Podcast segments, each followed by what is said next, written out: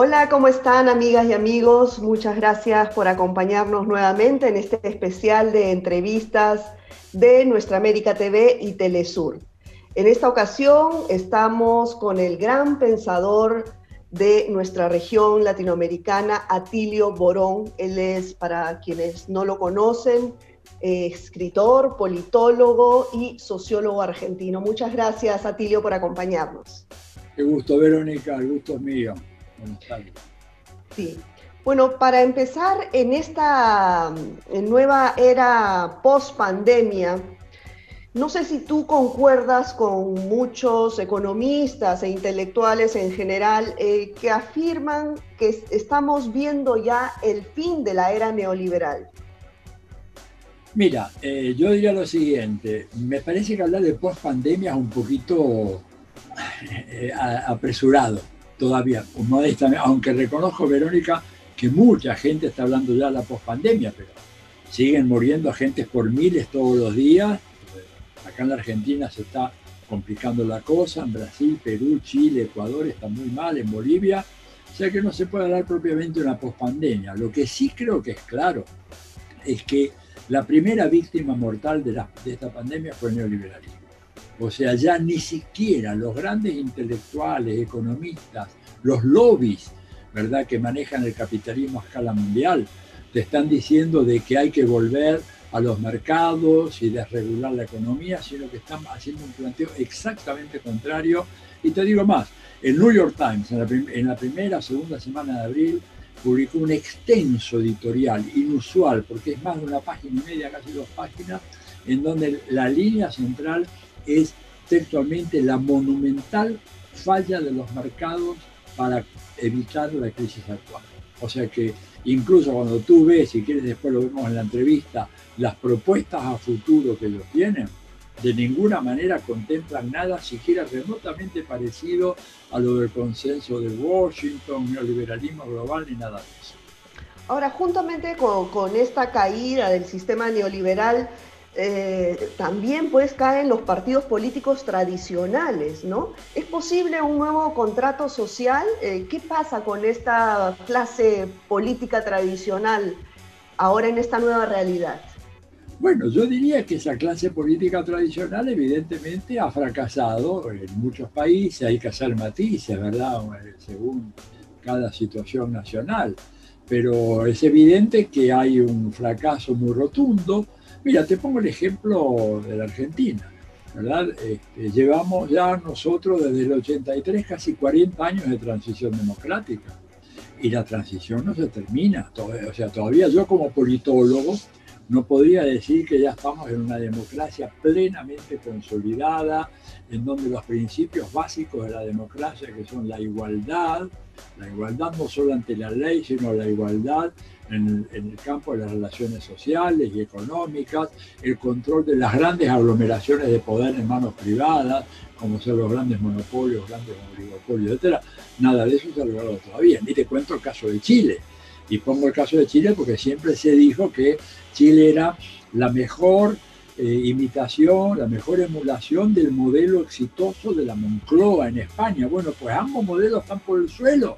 El modelo de la Moncloa en España se ha desbaratado por completo y el de Chile ni te cuento, un país que está en llamas desde el 18 de octubre y que si ese incendio no ha prosperado ha sido porque la pandemia ha abierto un paréntesis, pero ni bien ese paréntesis se cierre, evidentemente vamos a ver cómo esos partidos que fracasaron de una manera tan rotunda al crear un país tan injusto, evidentemente van a tener que dar lugar a nuevas formas políticas novedosas, ¿verdad? Creo que eh, vamos a estar en presencia de nuevas formaciones político-partidarias que no van a ser las clásicas, que van a ser un mix, un mix de la forma clásica con las nuevas formas de expresión y organización de los sectores populares.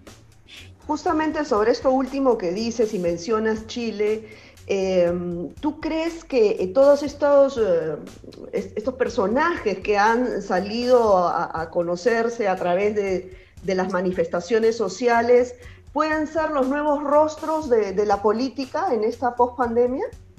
Mira, yo creo que sí, yo creo que, a ver, en Chile hay algo que es seguro, es que los viejos rostros de lo que en Chile llaman la casta política, porque es una casta que se ha enseñoreado del poder de hace más de 50 años, que ha permanecido a lo largo de los años del pinochetismo, que ha permanecido en toda la transición, está absolutamente desprestigiada. Nueva gente, nuevos rostros, algunos que vienen de estructuras partidarias, ¿verdad? El caso de Daniel Jadwe, el intendente, el alcalde de, Recoleta, en Santiago, que viene del Partido Comunista, algunas otras figuras más en el interior y a lo largo y al ancho de Chile, pero lo que tienes tú es que hay una generación de recambio, una generación que por primera vez asume la, vida, eh, yo no sé si decirle política, pero por lo menos el, enfrentamiento social. Eh, gente que había nacido bajo la dictadura o bajo el sopor de la transición democrática chilena que produjo un letargo generalizado de la población con este engaño del consumismo, el individualismo, que después se demostró ser un engaño absoluto, ¿verdad?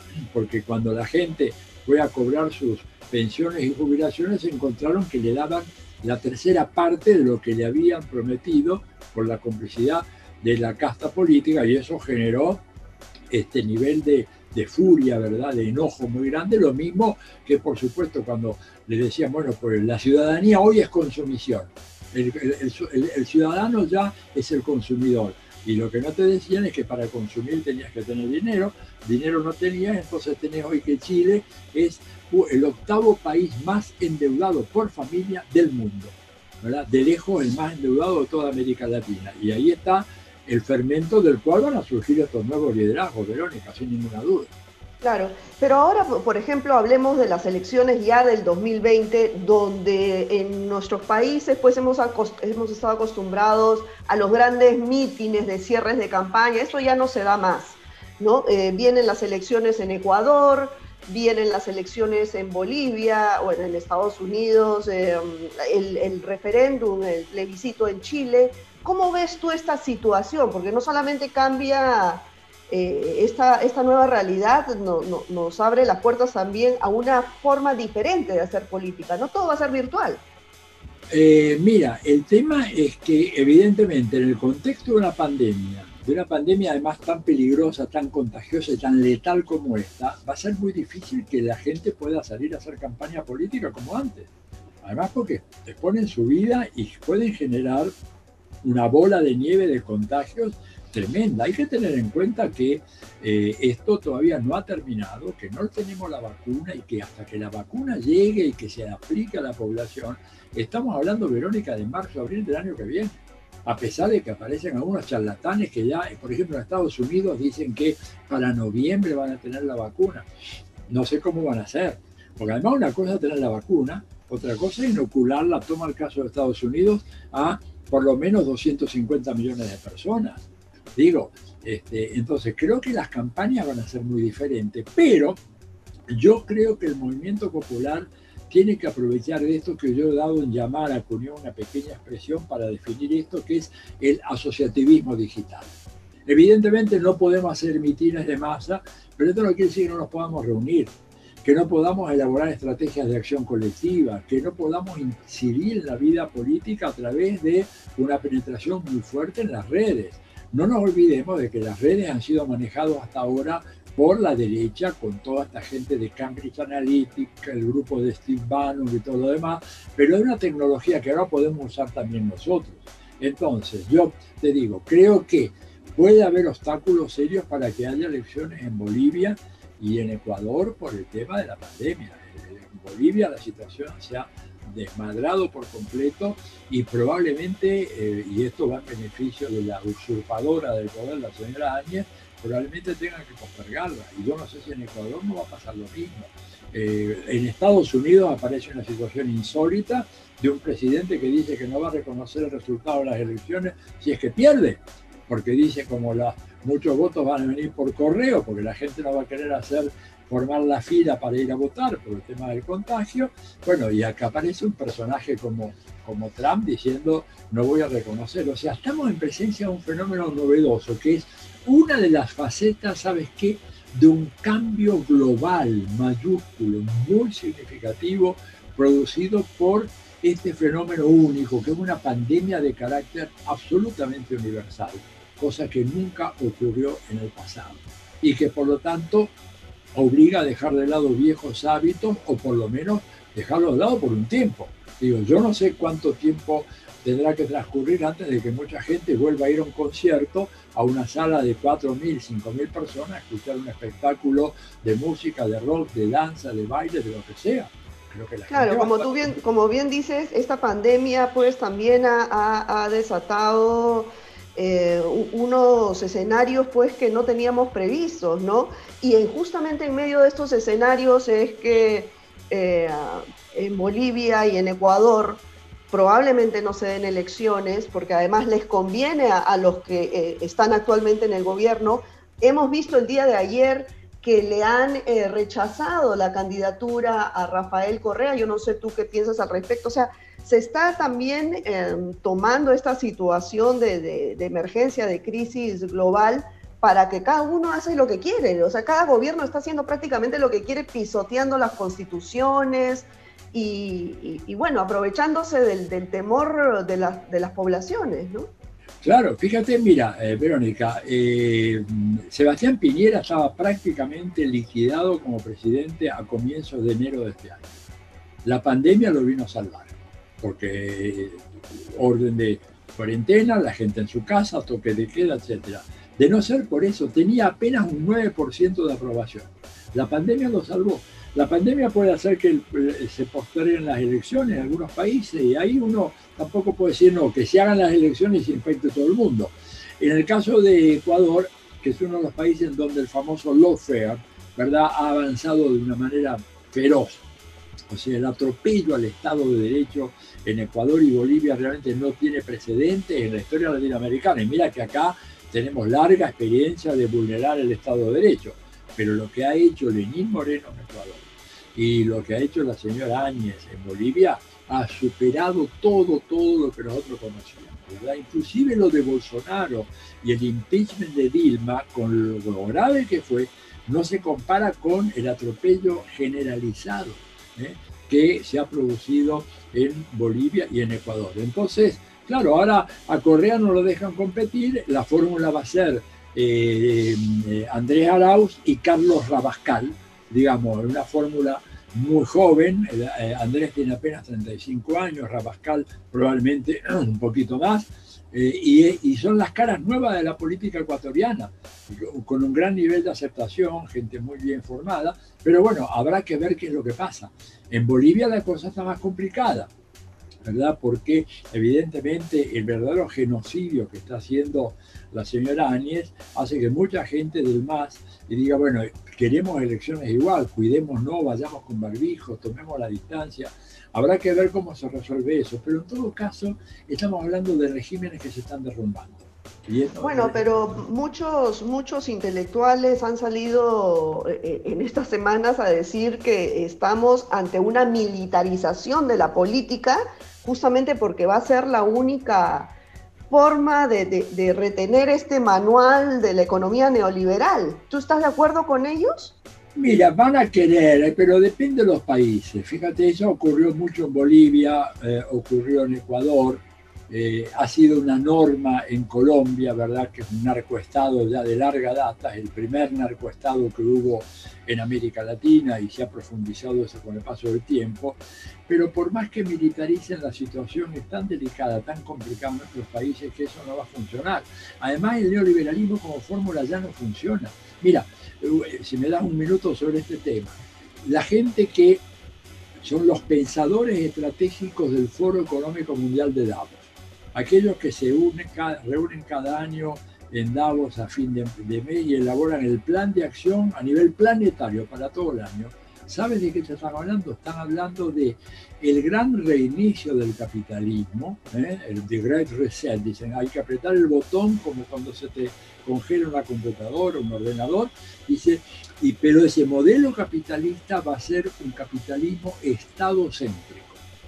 O sea, un capitalismo centrado en el papel del Estado. Lo dicen por ahí, state-led capitalism, capitalismo conducido por el Estado.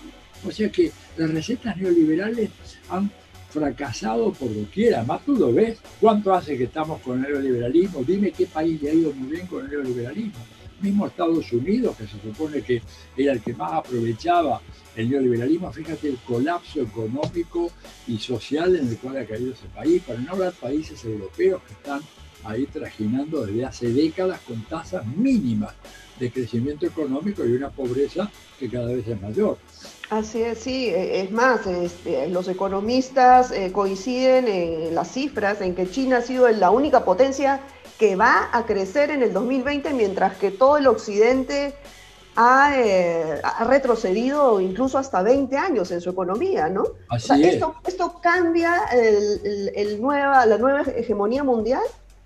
Mira, eh, China, China va a ser el país que mejor sale económicamente de esta crisis, por, la, por, lo menos hasta ahora, porque tú sabes que con todo este tema de la pandemia hay que ser muy cuidadoso, ¿verdad? Pero hasta ahora, si siguen controlando la pandemia como lo han hecho, China va a crecer entre 2 y 2,5% anual, contra una caída de Estados Unidos mínima del 8,5-9%, Alemania y gran parte de América Latina en el 9-10%, Evidentemente, China se consolida como la potencia económica mundial, cosa que ya de alguna manera lo era, pero era mucho más. Ahora, cuando uno dice nueva hegemonía mundial, no, porque yo digo, tengo hace tiempo, vengo sosteniendo la tesis de que nosotros ya estamos inmersos en un mundo post-hegemónico. ¿Por qué? Porque la hegemonía que supo tener Estados Unidos no la va a tener ningún otro país del planeta. Porque tú para hablar de un hegemón mundial requieres tener una concentración de poder económico, político, cultural, diplomático y militar. Digo, Estados Unidos tiene mil bases, casi mil bases militares en todo el mundo, 76 en América Latina. ¿Cuántas bases tiene China? Cero. No tiene ni una. O sea, hablar de una hegemonía mundial china es una expresión absolutamente a la ligera, a queriéndose referir a una eh, presencia económica dominante, sí, pero de ahí a que pueda ser eh, el reemplazante de lo que fue Estados Unidos, que pegaba un chasquido de dedos y tenía todos los países europeos y latinoamericanos a, a sus pies, esto va a ocurrir. O sea, vamos hacia un mundo más equilibrado, es muy bueno. Yo estoy muy feliz con la idea de un mundo poshegemónico donde tendrás tú, por ejemplo, países como China, como Rusia, como la India que se viene, ¿verdad? Como Indonesia, todo un conjunto nuevos grandes actores económicos y sociales y por supuesto también Estados Unidos y Europa en declinación. Y acá voy a ser muy cruel, pero voy a repetir simplemente lo que dijo el gran estratega de la derecha norteamericana, Zygmunt que cuando hablando de Europa, siendo él de origen europeo, de origen polaco, pero criado en Estados Unidos, dijo, Europa es un conjunto de viejas potencias coloniales ya jubiladas que no juegan en las grandes ligas de la política internacional. Y tiene toda la razón. Por eso es un mundo muy diferente al que hemos conocido, el que se nos viene ahora encima. Claro, y esta, este, este tema candente también de todas las caídas del PBI en, el mundo y en nuestra región, eh, además de los ingresos fiscales, ha abierto otro gran tema que es la necesidad urgente de eh, grabar a las grandes fortunas que hasta la fecha no se ha hecho. Pese a que ha habido una carta de 80 billonarios del mundo pidiendo que por favor los estados le apliquen los impuestos, pero la gran mayoría de las élites y sobre todo de, Latinoamérica eh, rechazan este tema, ¿no? Eh, hay proyectos de ley en, Argentina, en Chile, en Perú, en Ecuador, por todos lados, pero también por el otro lado, estas élites a partir de sus de, sus, de todas sus plataformas mediáticas, ¿no? A su servicio, pues también están bombardeando la, idea. Pero ¿tú crees que los gobiernos puedan seguir apretando, ahorcando a la clase media, a los de siempre, eh, con más impuestos? ¿O sí o sí te, tienen que grabar a las grandes fortunas? Mira, yo creo que si no graban a las, a las grandes fortunas, esos gobiernos eh, marchan hacia su propia perdición. No, no tienen alternativa. Te pongo un ejemplo claro yo diría casi clásico de la Argentina. La Argentina tiene que hacer frente a, un problema doble que es la pandemia y la depresión económica. La pandemia lo que hizo fue agigantar la, presión, la, depresión económica y acelerar el rumbo y la venida, la llegada de la depresión económica. tú para combatir eso necesitas una enorme cantidad de recursos que, por ejemplo, no estaban contemplados en el presupuesto actual que se aprobó en el Congreso argentino hace casi un año, donde no había gastos extraordinarios para pandemias ni nada por el estilo. Por lo tanto, tú tienes que mantener en sus hogares, al igual que pasa en Perú y en Brasil, a millones de personas, millones de personas, yo diría en algunos países la mayoría de la población económicamente activa, que para vivir tienen que salir a la calle, porque no tienen empleos formales, son gente que hacen lo que acá en Argentina llamamos changas, o sea, trabajos ocasionales, que gente que de repente va y se pone a cortar el pasto en alguna de las casas de los barrios más elegantes, o que hacen servicios domésticos de por día, o que van en una obra de construcción y trabajan dos o tres días. Luego, Bueno, esa gente, el Estado tiene que darle dinero para que se quede en su casa. Y ese dinero no está. Por eso el impuesto de la riqueza. Y además el Estado no solamente necesita hacer que la gente más pobre, más vulnerable se quede, mejorarle sus condiciones de vida, mejorarles la conectividad, por ejemplo, que es un tema acá en Argentina muy importante para algunos barrios populares, sino además hacer de que las pequeñas y medianas empresas, pequeños y medianos negocios e industrias no se fundan, no entren en bancarrota, porque tú puedes hacer un gran esfuerzo para que la gente más pobre reciba lo suyo como para sobrevivir dignamente a la pandemia, pero si cuando termina la pandemia resulta que la tercera parte o el 40% de los locales eh, fabriles o comerciales están cerrados, esa gente no va a poder trabajar. Y para eso necesitas antes, previamente, apoyo del gobierno a esas pequeñas y medianas empresas para que se mantengan en funcionamiento. Y eso requiere grandes impuestos. Y por supuesto, la derecha no quiere pagar impuestos porque son herederos de la tradición colonial, sobre todo acá en Latinoamérica, donde los hijos de los conquistadores o los conquistadores no pagaban impuestos. Impuestos pagaban los indios, los mestizos, los, los criollos, pero no los, señores. De las cuentas, esa tradición en América Latina pesa mucho. Pero bueno, o los gobiernos lo hacen o se cavan la fosa de su propio pueblo. Y yo creo que a la larga, por supervivencia, van a aplicar. Pero claro, necesita un esfuerzo muy grande y un apoyo muy fuerte de la población. Así es. Bueno, Tilio, quiero eh, compartir contigo algunas de las preguntas que nos hacen a través del Facebook Live eh, de Telesur y Nuestra América TV. Por ejemplo, te preguntan si con el coronavirus muere el neoliberalismo, ¿qué espacio político le queda a las demás corrientes ideológicas? ¿Hay un nuevo campo para el progresismo? Otra pregunta es, ¿cuáles son los retos para las fuerzas políticas del cambio? ¿Es posible otra oleada progresista en la región? ¿Cómo ve el panorama en Bolivia? ¿Dejarán postular al MAS o lo vetarán al igual que en Ecuador a Correa? Bueno, mira, vamos con las dos primeras. Yo creo que evidentemente eh, yo te podría decir de que ante el colapso del neoliberalismo y ante la preocupación que los grandes intelectuales y expertos del capitalismo tienen sobre el futuro del capitalismo, no sería sorprendente que llegue la hora de lo que un autor como Slavoj Žižek, que llamó en uno de los primeros artículos que surgió, que se escribieron cuando apareció la pandemia, dice, necesitamos pensar en un comunismo renovado, renovado ¿eh? un comunismo renovado, un nuevo socialismo, algo, ¿verdad? Porque es evidente que las fórmulas del capitalismo lo único que van a hacer es potenciar la crisis y la situación, ¿verdad?, en la cual se encuentran nuestros países. No tienen respuesta. Por ejemplo, en un país como la Argentina, tú tienes que avanzar en la nacionalización del comercio exterior. ¿Por qué? Porque no puede ser que este país que exporta, suponte, un dato, una cifra promedio, 65 mil millones de dólares por año, ni un dólar de eso vaya a parar a las arcas del Estado. Queda todo en bolsillos privados que durante una época inclusive hasta no tenían la obligación de reintegrarlos a la economía nacional. O sea, los cobraban en un banco en Londres, en Nueva York o en las Islas Caimán y luego dejaban ese dinero exportando tierra argentina, agua argentina, trabajo argentino, minerales argentinos, acá no venía ni un peso. Bueno, eso se acaba. Entonces yo le llamo eh, una especie de protosocialismo, porque no es socialismo, pero es un poco la creación de condiciones previas ¿no es cierto?, para luego avanzar hacia una economía postcapitalista. Lo mismo, por ejemplo, una economía que acabe con la estafa de los fondos de pensión privados.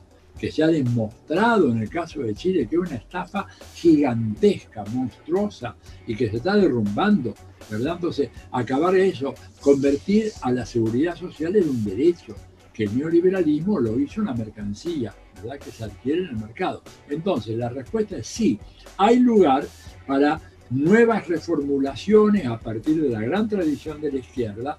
No es lo mismo que antes, no puede ser la misma propuesta que antes, porque el mundo ha cambiado, porque los procesos productivos son diferentes, porque hoy tenés todo el tema de la informática y la robótica que te desarticulan por completo lo que eran los esquemas tradicionales. Hoy tenés el tema del teletrabajo que se ha instalado de manera muy fuerte, con lo cual tenés una fragmentación del universo asalariado, que da gente que ni sabe que trabajan para la misma empresa, porque cada cual está en su casa. Lo que se llama el fenómeno de la uberización del trabajo. Tú sabes que Uber es la empresa que emplea más trabajadores en todo el mundo, casi un millón, con un solo dato. Ninguno de ellos tiene una relación formal de dependencia con la empresa.